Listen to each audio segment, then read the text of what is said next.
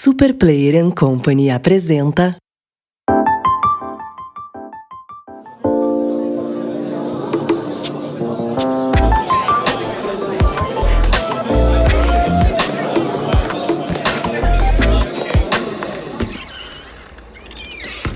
Introvertendo, um podcast onde autistas conversam.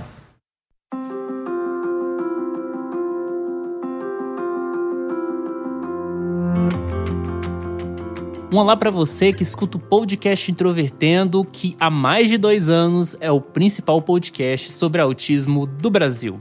Meu nome é Thiago Abreu, sou jornalista, host deste podcast. Estou aqui com vocês em todo esse tempo falando sobre autismo e outros temas. E hoje, para quem nos acompanha desde o início, sabe que a gente vai voltar às nossas origens. Olá, eu sou o Gaivota e existem 3 mil tipos de batatas no mundo, do quais uma gaivota em média só come um, que é a batata inglesa. E aí, pessoal, eu sou Paulo Alarcon e você deve estar sentindo um déjà vu. Com certeza. Esse episódio, na verdade, era para ter muito mais gente, mas nesse contexto de pandemia, a quantidade de pessoas disponíveis para as gravações está um pouco menor, a gente está se desdobrando, mas enfim, esse episódio é de certa forma um presente para você que já conheceu o nosso podcast há muito tempo, provavelmente ouviu o nosso episódio de estreia chamado Diagnóstico de Síndrome de Asperger, ficou insatisfeita ou insatisfeito com a qualidade de áudio e aqui a gente vai falar sobre esse tema mais uma vez. E se você está ouvindo Introvertendo pela primeira vez, o nosso site é introvertendo.com.br. Lá você encontra esse atual episódio e todos os antigos e também encontra links para as nossas redes sociais. Nós estamos no Facebook, Twitter e Instagram.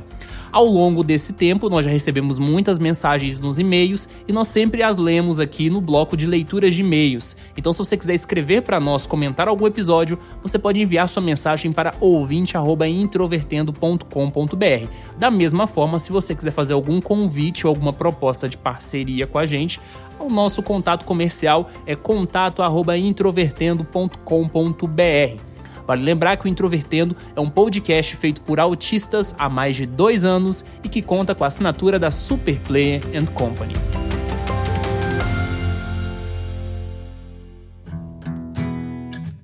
Quando lançamos o episódio Diagnóstico de Síndrome de Asperger em 2018, a gente via de um contexto bastante diferente dentro da comunidade do autismo e também com relação ao Introvertendo.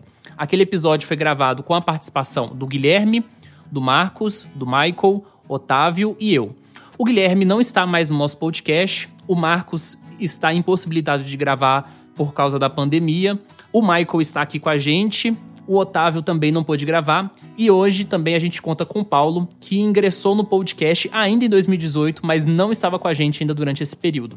A gente sabe que lá em 2013, o DSM-5 praticamente aboliu o termo síndrome de Asperger e o aglutinou junto com outros diagnósticos, aquela noção que a gente chama de transtorno do espectro do autismo. Mas por que falar de síndrome de Asperger? A síndrome de Asperger é um diagnóstico que de certa forma marcou a comunidade. Este diagnóstico vai entrar em desuso completamente em 2022, ou seja, daqui a dois anos, quando a gente tiver oficialmente em mãos o CID-11, mas é interessante a gente falar sobre esse diagnóstico que historicamente marcou as nossas vidas, certamente, e que também, se não fosse por ele, provavelmente a gente não teria esse podcast. Acerca do quão marcante é o termo síndrome de Asperger, até hoje eu não consigo lidar bem com nenhum substituto que, que tentaram propor, não só para síndrome de Asperger, mas como espectador artista em geral, nessa aglutinação toda que teve.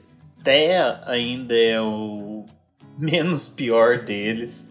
Pelo menos não faz parecer que de repente o autismo virou uma classe de RPG que nem os outros. E o diagnóstico de síndrome de, Asperger, ele é tão marcante que existem profissionais da área de psiquiatria, principalmente, que ainda continuam usando ele, enquanto não não foi unificado junto com o CID, igual foi comentado num dos episódios passados. Esse é o caso, inclusive, da minha psiquiatra, que não gosta muito de ver a síndrome de Asperger junto com o autismo, porque ela considera que os casos são muito distintos. Sim, nós falamos no episódio 95, os três graus do autismo, que isso é uma discussão muito grande dentro da comunidade. Inclusive, no ano que nós gravamos o episódio original, estava tendo uma discussão relacionada ao Hans Asperger e o nazismo, que até hoje ainda é uma discussão muito nebulosa, ainda tem muitos pontos diferentes a serem abordados, mas no geral a síndrome de Asperger foi responsável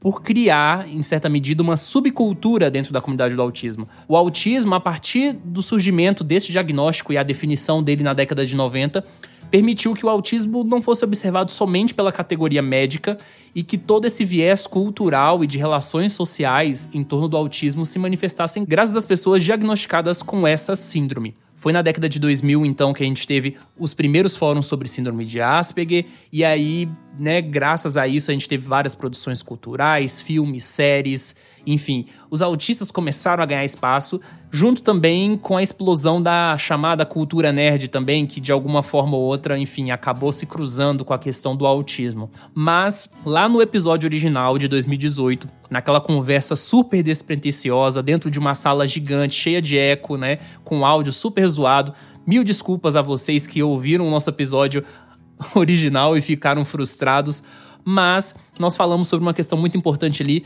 que foram os pontos positivos e pontos negativos da síndrome de Asperger. Então, vamos começar novamente. Quais são os pontos negativos? Tem vários pontos negativos e no caso específico do Asperger, eles são muito ligados a relacionamento interpessoal e comunicação, né?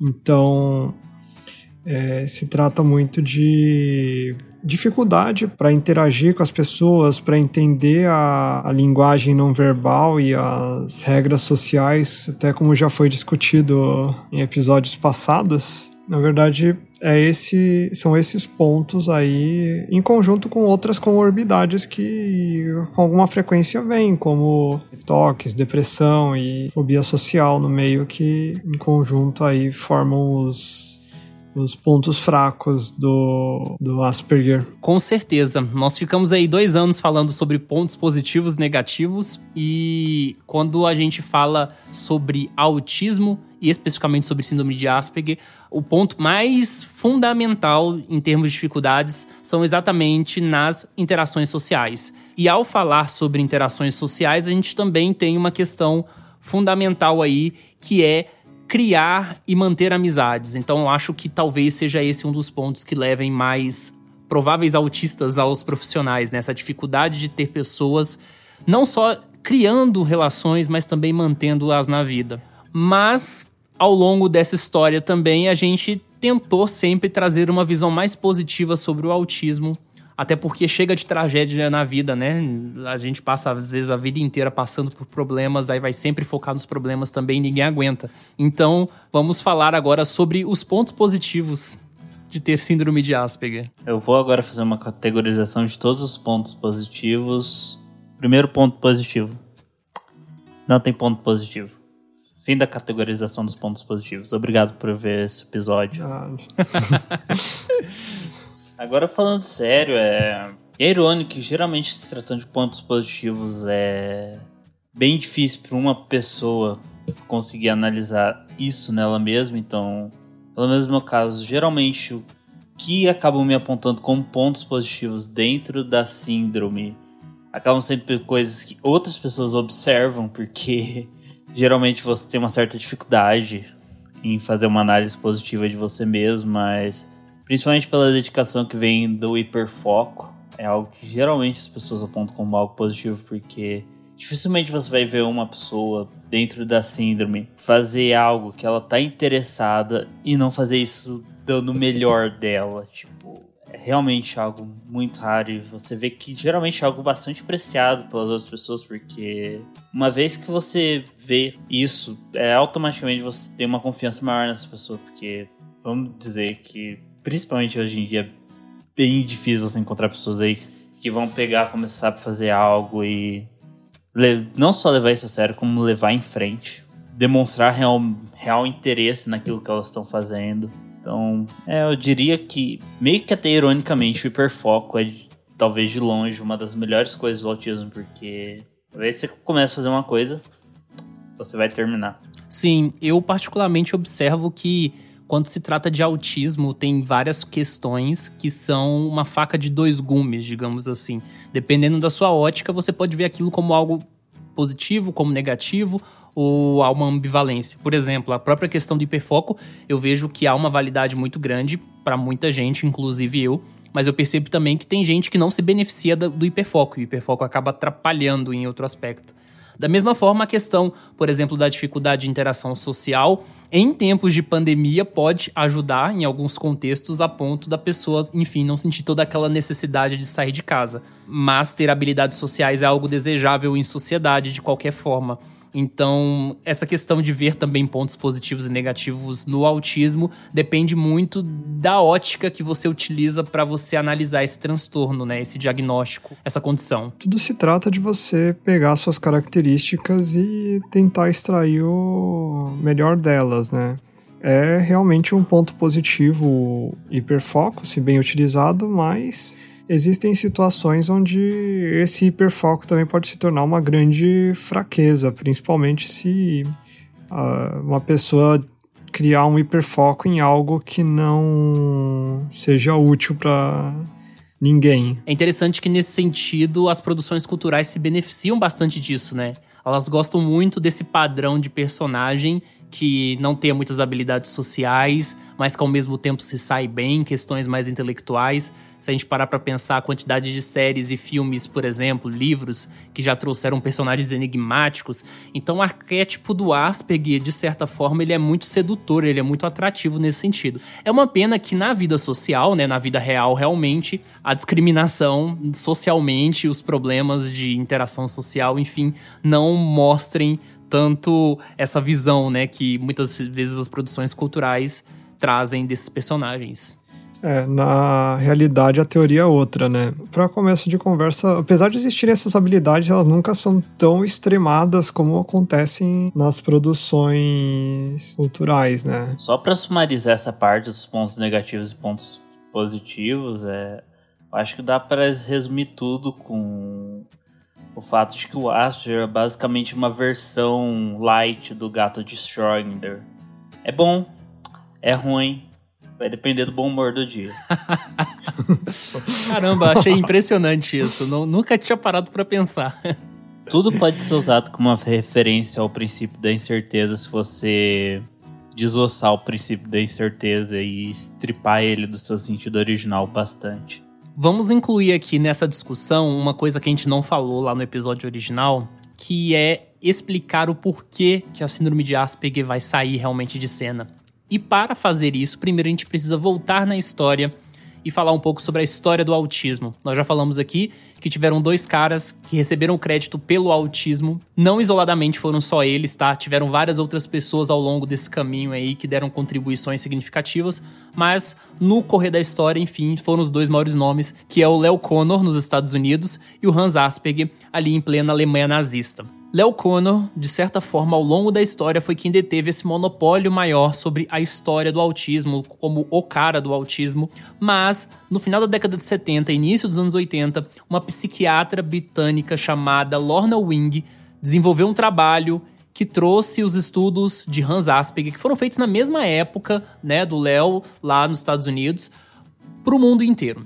E ao longo da história sempre ficou convencionado de que o Léo Cono sempre trabalhou os autistas, né, que seriam chamado autismo clássico, esse autismo infantil, autismo dificuldades mais significativas, e o Hans Asperger trabalharia um tipo de autismo mais leve, mais simplificado. Existem controvérsias sobre isso, tem gente que diz que o Hans Asperger trabalhou com autistas de graus mais significativos, mas pelo contexto da Alemanha nazista era muito difícil ele escrever sobre eles nos seus trabalhos, ele acabou focando nos casos mais fáceis. Mas de qualquer forma, a Lon Wing enxergava a semelhança entre os dois e ela propôs que o autismo era um espectro, de uma certa forma, isso ainda nos anos 80. Era muito difícil colocar essa ideia do espectro para andar, porque afinal os estudos sobre autismo ainda eram muito engatinhados na época, então várias coisas ocorreram entre esses processos, que foi o surgimento do diagnóstico de síndrome de Asperger, que entrou oficialmente no CID-10 e no DSM-4 de 1994. Aí, rapaz, começou a ter um crescimento nessa questão do autismo de uma forma geral.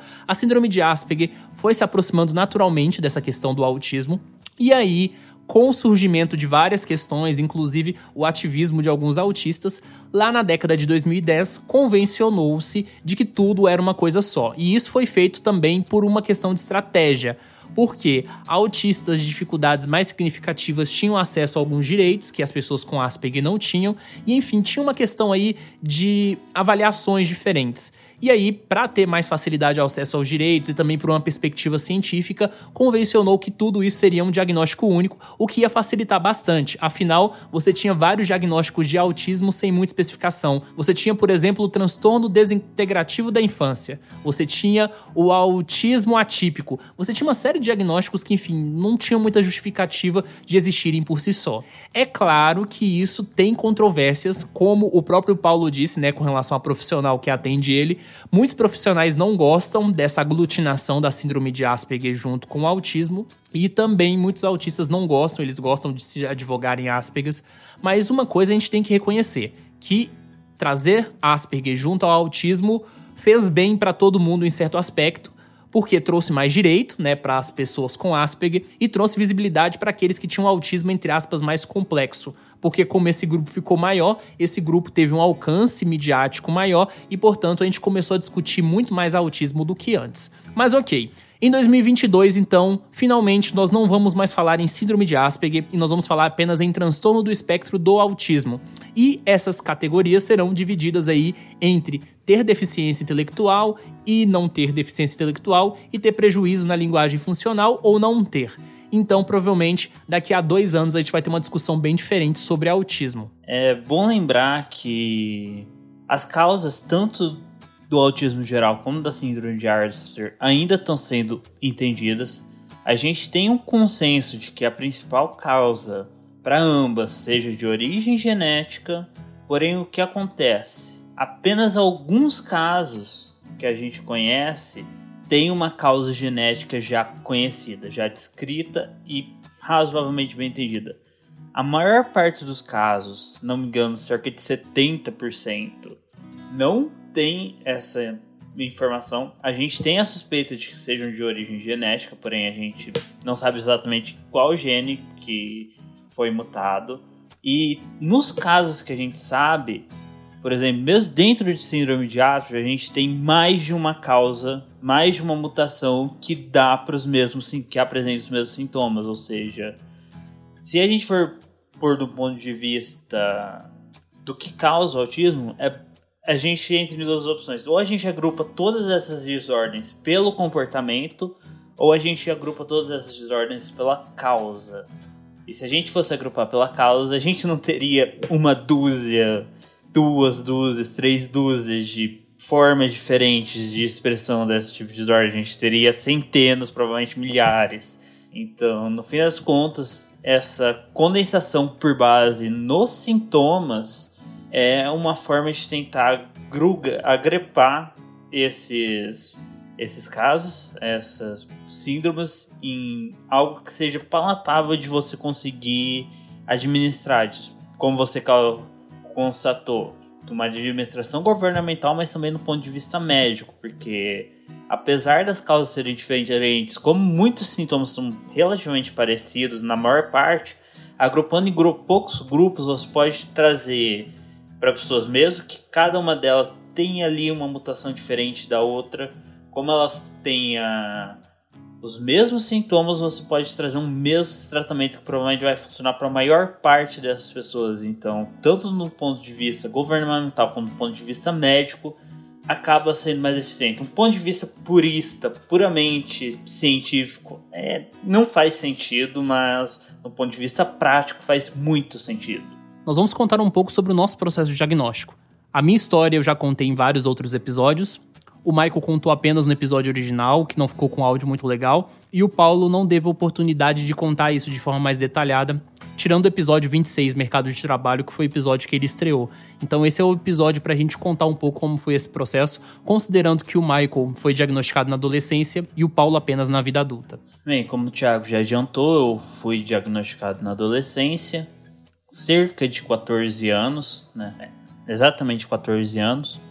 O meu primeiro diagnóstico não foi algo que me influenciou muito, em parte porque eu tive uma confiança relativamente baixa no diagnóstico em si, não da questão do que ele apontava. Eu já tinha suspeita de que eu podia estar dentro do espectro autista, então o diagnóstico em si não me surpreendeu, Porém, a forma como eu tive ele foi algo que não me trouxe tanta confiança de que poderia ser uma palavra absoluta.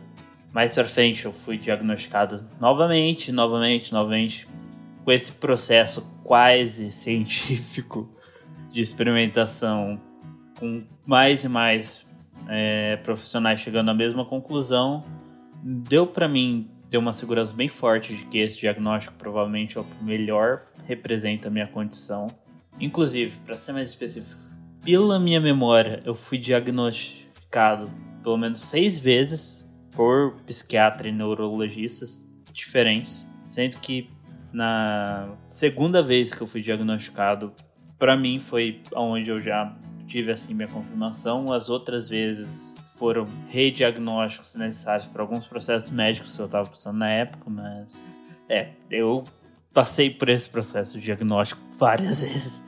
Mas, como eu disse, o diagnóstico em si não foi algo que me influenciou muito, principalmente no começo, porque eu já venho com uma história que é bem comum dentre as pessoas, tanto com autismo quanto de Asperger, de ser aquela criança estranha, ser aquela criança que conversa relativamente pouco, interage relativamente pouco, que apresenta interesses bem elevados em assuntos muito específicos.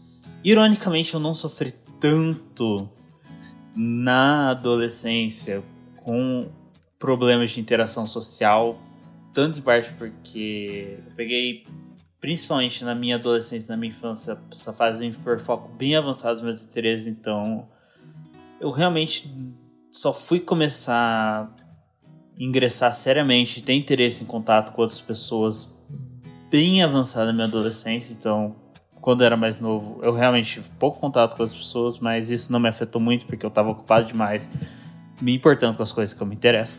Foi mais, novamente, quando eu tava terminando a minha adolescência, entrando na minha fase adulta, que isso começou a ser um problema, porque simplesmente ignorar as pessoas começou a ser algo que não funcionava mais.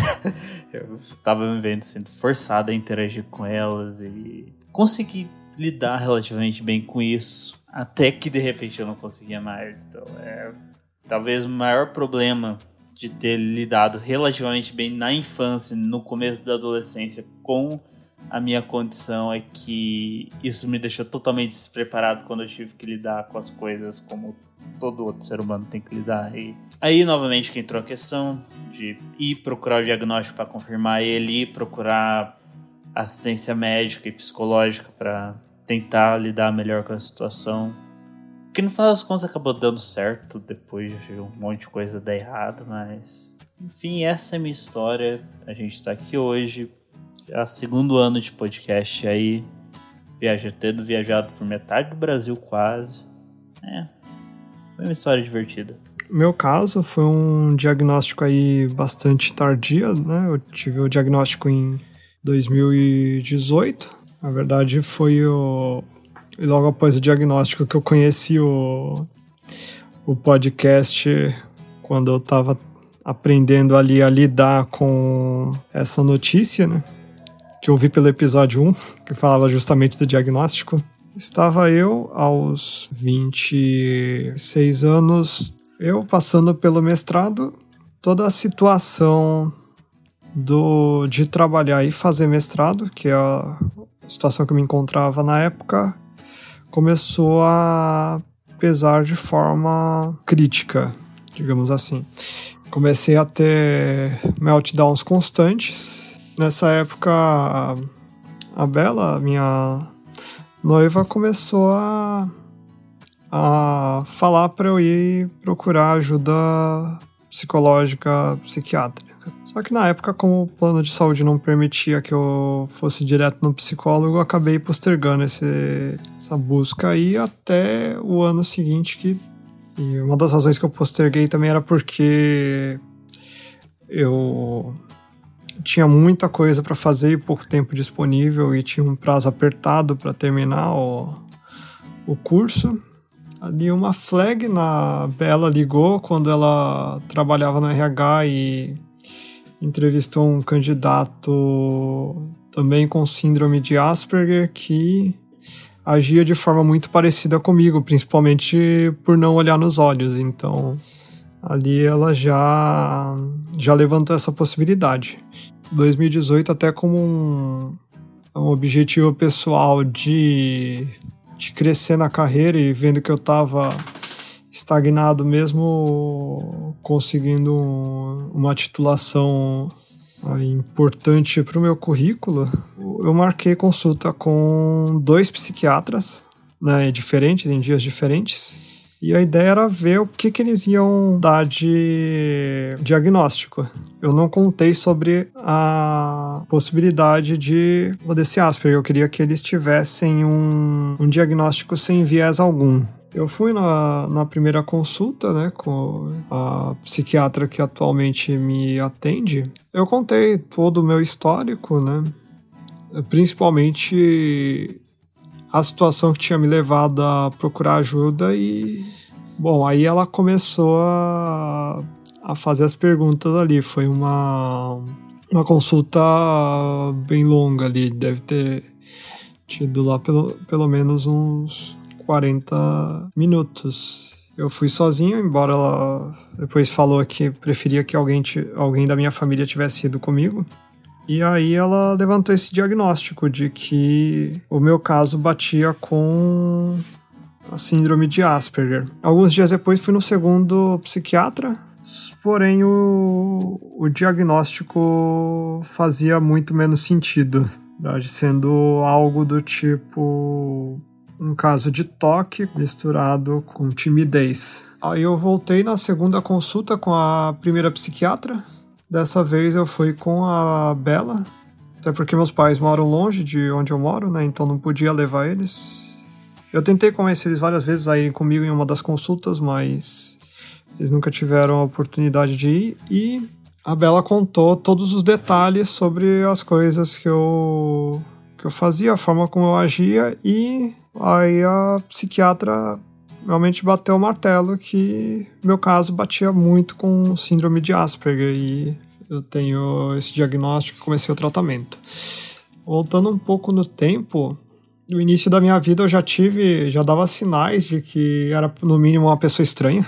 Já tive parentes distantes que levantaram a possibilidade de eu, de eu ser autista, mas isso tinha sido descartado pelo pediatra, até porque década de 90 a síndrome de Asperger mesmo ainda não tinha nem ou tinha recém virado um diagnóstico propriamente dito e, e claramente meu caso não bate com o autismo clássico. O segundo momento que levantei essa questão foi por me identificar bastante com o, o Sheldon do, do Big Bang Theory, que foi a primeira vez que eu vi uma análise falando que ele era um caso de síndrome de Asperger e, e nesse momento eu levantei um pouco essa possibilidade, mas deixei um hold. E foi basicamente essa minha saga. Para finalizar, eu vou lançar aquela pergunta bem clichê, né, que todo mundo pergunta, mas que é sempre muito importante. O que, que mudou na vida de vocês depois do diagnóstico? Alguma coisa mudou para melhor? Para mim, teve melhorias. Um ponto bom de saber qual que é o problema que tem com você é que você sabe qual como atacar. E no meu caso, o tratamento da, da síndrome de Asperger para começo de conversa reduziu bastante o, o, as situações de, de meltdown. Além disso, aí com a terapia também já tenho feito um, um trabalho aí para reduzir o, aqueles pontos negativos que a gente falou no começo do episódio. Então, a questão do relacionamento interpessoal e da comunicação, eu tenho feito um trabalho para tentar reduzir esses pontos fracos de forma que eles não me ofusquem na, na vida. E são coisas que inevitavelmente atrapalham no, no ambiente de trabalho. Né? No meu caso, é um pouco difícil afirmar, mas eu posso dizer com tanto de certeza que o diagnóstico mudou bem pouco da minha vida. Parte porque, para mim, pessoalmente, a única coisa que ele trouxe foi a confirmação de uma suspeita e exatamente o que, que era aquilo, porque eu sabia que tinha algo diferente comigo, eu tinha ideia do que podia ser, eu só não sabia exatamente o que era. Porém, como isso nunca foi algo que realmente. Não foi uma pessoa que. Puta que pariu, porque eu sou diferente dos outros. Isso não foi algo que realmente. Nossa, me mudou, mudou o meu paradigma sobre eu mesmo. Eu era o mesmo antes disso, eu continuo sendo eu mesmo agora. E por outro lado, também não mudou porque realmente as pessoas à minha volta, pelo menos as que eu conhecia antes do diagnóstico, continuaram bastante alheias do diagnóstico, não mudou a forma que, como elas interagem comigo, como elas me veem novamente. Seja pelo caso de total ignorância, seja pelo caso de elas já sabiam mais ou menos o que estava acontecendo, o diagnóstico só deu um nome para isso. Então, eu acho que é uma surpresa que geralmente quando você pensa no diagnóstico clínico, principalmente quando você tem um termo fórmico tipo, por trás disso, como autismo, você pensa que isso vai trazer uma mudança gigantesca na sua vida, quando às vezes não vai. às vezes você vai continuar vivendo sua vida do mesmo jeito que você sempre viveu ela. Talvez vai trazer uma mudança sim, num ponto positivo, como foi o caso do Paulo, é, no qual você vai ter um entendimento melhor do que você está passando. As pessoas à sua volta, principalmente, vão ter um entendimento melhor do que você está passando. É algo interessante pensar, algo que eu vejo que muitas vezes, principalmente pais, têm muito esse medo nossa, se meu filho tiver autismo, se meu filho tiver síndrome de Asperger, se meu filho tiver isso, se ele, se ele tiver aquilo. Seu filho tem isso. É, beleza, grande coisa, ele continua sendo seu filho, ele continua sendo metade do seu DNA. Acho que é isso. Quando a gente pega um diagnóstico, a princípio ele é um papel em que está escrito ali termos, né, como síndrome de Asperger e autismo, e isso é nada mais que palavras, embora significam um conjunto de características que estão relacionadas a você. O importante é o que você faz com isso, a quantidade de serviços que você vai procurar, a forma como você vai se portar na vida social, então tudo isso acaba influenciando de uma forma ou outra. Mas lembre-se, tá? Se você tiver na angústia de saber se você é autista ou não, e se você acha que isso vai ser algo mais ruim na sua vida, lembre-se que se você for autista, você viveu a vida inteira com isso com você, você não morreu e, de certa forma, você não é menos gente por causa disso. Ao longo desses dois anos de Introvertendo, o tipo de mensagem mais comum que nós recebemos nas redes sociais e também nos e-mails foram de pessoas nesse processo diagnóstico. Nós já falamos sobre isso várias vezes, tanto lá no episódio 1 quanto no episódio 53, a saga do diagnóstico. Nós queremos reforçar a importância de procurar um profissional. E também uma questão muito complicada que a gente vai discutir futuramente em um episódio é que os acessos aos serviços de psiquiatria no Brasil não são fáceis. Por isso, nós esperamos bastante que se você estiver ouvindo a gente, estiver nesse processo, que você não desanime, que você não desista, que você Tenha paciência, porque esse processo pode levar meses, pode levar anos, mas quando você chegar do outro lado, com certeza vai valer a pena. Se você quiser mandar uma mensagem pra gente, pode escrever para ouvinte@introvertendo.com.br, faça o seu relato que nós leremos aqui no Introvertendo. Bem, eu agradeço a todos que vieram ver esse episódio hoje. É um prazer estar com vocês aqui de vez em quando, falando um pouco, distraindo, conversando. Espero que vocês também se distraiam. Agora, se vocês me permitem, eu vou ter uma conversa séria com o Thiago, pois quando ele falou vamos regravar o primeiro episódio do Introvertendo, eu me preparei com um documento de 80 páginas sobre a história das galinhas. E, obviamente, a gente não falou sobre nada de galinhas aqui hoje. Então, por favor, me deem licença. Olá pessoal, depois de algum tempo nós estamos voltando aqui com o nosso bloco de leituras de e-mails.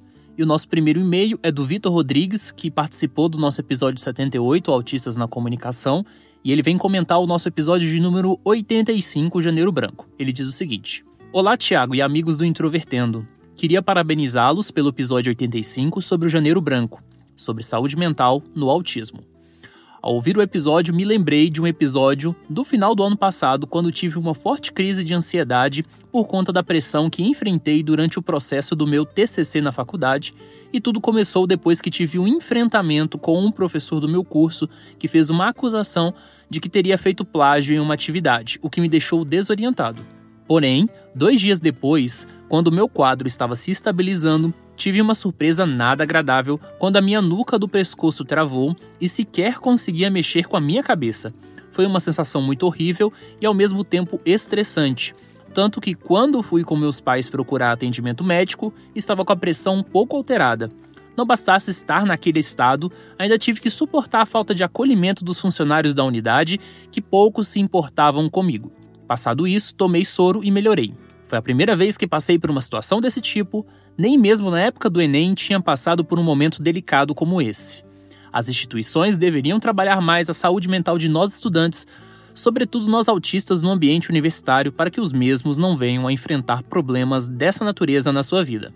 Obrigado, Vitor, pelo seu e-mail. Realmente é uma questão bastante complicada, porque há uma quantidade de estudantes significativa, os estudantes são diferentes por si só, as universidades têm recursos limitados, é, é realmente complicado e tem a, também a própria questão do conhecimento acerca do autismo que não é muito significativa. Muito obrigado pelo seu e-mail. E o nosso segundo e último e-mail é da Angela Freitas. Ela diz o seguinte: Olá, Gosto muito do Introvertendo por conta da qualidade do conteúdo. E agora, com a adesão do William Timura à equipe, passei a gostar mais ainda. Porém, entre um episódio e outro, há algumas coisas que me incomodam. A principal dela diz respeito a até que ponto vocês deixam de desmistificar o autismo e passam a banalizar a condição. Em alguns momentos, até parece que vocês estão falando sobre outras condições em vez de autismo, e ela coloca entre parênteses Asperger. Dos episódios que eu vi, que não foram poucos, risos, muitos dos relatos de infância do Tiago parecem muito mais próximos de um quadro de mutismo seletivo, tanto é que eles parecem contrastar bastante com os relatos da Yara, da Thaís, do William e do Michael, que realmente trazem características bem marcantes do autismo barra Asperger. Até por isso acredito que a inclusão do Timur à equipe foi muito importante, porque não há dúvidas que o William fala sobre autismo barra Asperger e o trabalho dele é muito importante para conscientizar inúmeras pessoas no YouTube. Outro ponto é o diagnóstico da Mariana, que me parece controverso. É bastante inusitado que uma pessoa se descubra autista, ainda que o grau seja leve, após conhecer outra pessoa autista ou outras pessoas autistas com a qual ou com as quais não possui laço sanguíneo. Em pessoas da mesma família seria extremamente comum por causa do fator genético. Então, se eu puder dar alguma sugestão de conteúdo, gostaria de um episódio no qual a Mariana conta sobre o diagnóstico dela. Assim, quem sabe a minha estranheza em relação a isto, que talvez seja de outras pessoas também, caia por terra. E é claro, sugerir episódios abrangendo o ponto de vista de vocês barra relatos sobre as características do autismo. Não vi, por exemplo, vocês falando muito sobre estereotipias, hiper, hipossensibilidade, seletividade alimentar, dificuldade de adaptação a mudanças de rotina e etc. Gostaria de dizer que gosto muito dos episódios em que vocês trazem convidados. Adorei, por exemplo, o episódio com Victor Mendonça, porque acompanho o mundo Asperger, agora o mundo autista, praticamente desde o início do canal. E gosto muito também dos dois episódios com a participação da Andrea Werner. Então, quero realmente parabenizá-los por isso. Sem dúvidas, a iniciativa do Introvertendo é maravilhosa, mas deixo a dica para que vocês tomem mais cuidado com esta questão de acabar banalizando o autismo e, infelizmente, até mesmo reforçando o estereótipo do Asperger como o transtorno da moda, em vez de conscientizar sobre a condição. Se atenta a este ponto para que não percam credibilidade entre os ouvintes e o podcast cresça cada vez mais. Sinceramente, Ângela. Ângela, muito obrigado pelo seu e-mail. É um e-mail longo, é difícil responder todas as coisas, mas eu vou tentar aqui me atentar e se faltar alguma coisa você reforça, tá? Sobre a questão primeiro, que é a mais fácil de responder, que é sobre a, a, os episódios né, relacionados a características do autismo, é algo que nós estamos fazendo aos poucos. Hipersensibilidade nós já falamos no episódio 22, tá? Mas nós vamos falar de novo porque nós não abordamos hipossensibilidade nele. Seletividade alimentar realmente nós não falamos ainda, nós vamos falar. Dificuldade de adaptação a mudanças de rotina foi um episódio que já está gravado, ele vai ser lançado em breve, daqui a algumas semanas, então você já acertou aí. Estereotipias é um tema que a gente vai abordar futuramente. A gente só não falou sobre isso porque há muita controvérsia quando a gente discute esse tema, muita emoção envolvida, então a gente tem que ter muito cuidado. E legal você ter falado da participação do Victor Mendonça, porque o Victor Mendonça agora é parceiro nosso. Então, o episódio 102, que vai sair em breve, é o primeiro episódio com a participação mais frequente dele em alguns episódios. Quando você fala de desmitificar o autismo e passar a banalizar a condição, é muito difícil entender o que realmente você quer dizer, eu não consegui entender, porque quando você fala às vezes, você está falando de outras condições. Bom, muitos integrantes têm comorbidades, né? Essas comorbidades vêm com CID. A gente não consegue falar exclusivamente sobre o autismo o tempo todo, embora a gente tenha o cuidado de não entrar em territórios que, enfim, a gente não tenha contato, né, com muita frequência. Sobre essa questão do diagnóstico dos integrantes e com relação a, a, coisas ditas, eu não vou ficar me alongando, me justificando, tá? Porque existem várias questões envolvidas nisso, eu acho que é um pouco difícil debater isso, pode virar até um assunto para outro episódio. Mas eu só quero reforçar a seguinte linha de raciocínio, tá? Nós somos um podcast que tem como pretensão reunir autistas numa conversa. Ok. Para você reunir autistas numa conversa, você pode trabalhar em certos critérios. O primeiro é você chamar gente que se identifica como autista de forma aberta. Qual o risco disso? Você chamar pessoas que se afirmam como autista e não terem o diagnóstico de autismo. Isso é perigoso. Ok. E você tem como chamar pessoas que têm o diagnóstico de autismo. Beleza, isso é mais seguro. Mas isso é 100% seguro? Também não. Então eu entendo que tem gente que tem o diagnóstico de autismo, mas que talvez possa ter sido um diagnóstico errado. Quando a gente produz conteúdo, a gente tem que assumir alguns riscos. O Introvertendo foi estabelecido dentro de um contexto universitário, que é a Universidade Federal de Goiás, e as pessoas que faziam parte desse grupo terapêutico não foram todas diagnosticadas dentro da UFG. Então, assim, mesmo fora do contexto de produção cultural, como é o nosso do Introvertendo, até mesmo dentro de um consultório médico com terapias em grupo, com pessoas que já têm um diagnóstico prévio, não significa que todos ali possam ser autistas. Então, eu prefiro não entrar muito nessa discussão, porque isso realmente é uma questão complexa. Eu acho que a gente tem que ter um cuidado e responsabilidade com isso sim. Posso garantir que dentro do Introvertendo eu tenho essa preocupação Talvez possa ter errado, talvez possa ter acertado em algum momento, mas definitivamente a gente tem um olhar sereno muito sobre isso e é algo que a gente sempre se preocupa e observa para dentro da comunidade. Mas enfim, isso é algo para a gente observar. Eu só quero reforçar que no YouTube nós lançamos um vídeo em março do ano passado, se não me falha a memória, chamado Mídia e Autismo Responsabilidade dos Autistas. Lá eu numero alguns critérios que são importantes para todo e qualquer autista pensar antes de produzir conteúdo para a comunidade. Não é uma tentativa de cagar regras sobre o comportamento, mas são algumas coisas importantes. E uma das coisas que eu falei é exatamente sobre o diagnóstico. Um bom diagnóstico te dá segurança, te dá firmeza e abre um leque de possibilidades para você aprender também mais sobre autismo, porque não significa que também alguém tem o diagnóstico de autismo que ela vai ter habilidade para poder se autoanalisar em todos os seus aspectos. Inclusive, isso é algo que eu estou aprendendo. Eu posso dizer, então, quando você fala né, que alguns integrantes eles têm observações sobre a infância mais contundentes, isso é algo que eu até já falei já dentro do Introvertendo, que eu tenho uma dificuldade de me autoanalisar e que muitas vezes outras pessoas, como a minha mãe ou alguns familiares, eles conseguem traçar observações ligadas ao autismo acerca do meu comportamento melhor do que eu mesmo. E dentro desse processo de produção do Introvertendo ao longo dos anos, eu estou aprendendo. Então, também, quando você fala né, que você ouviu vários episódios, é um pouco difícil demarcar aí, porque eu não sei quais episódios você realmente ouviu, e também tem alguns episódios que eu falei coisas que hoje eu discordo. Agora, quando você fala da Mariana, você fez a sugestão dela falar sobre o diagnóstico dela, ela ia participar do episódio 101, Diagnóstico de Síndrome de Asperger, que é esse episódio aqui agora. Só que a Mariana tá com problema de equipamento, então ela vai ficar afastada do podcast em termos de participações frequentes por um tempo, tá? O último episódio que ela vai aparecer com mais frequência agora é o episódio 103, que vai sair em breve. Então vou ficar te devendo essa durante um tempo. Mas quando a Mariana puder voltar a participar, aí ela vai poder falar sobre essa questão do processo de diagnóstico. Muito obrigado, Ângela, pelas suas observações. Nós estamos lutando para tornar o podcast cada vez melhor e observações como a sua nos fazem pensar e também nos fazem aí concordar, discordar, dependendo do que vier, beleza? Talvez não tenha falado sobre todos os pontos, mas aí qualquer coisa você escreve de novo pra gente. Um abraço.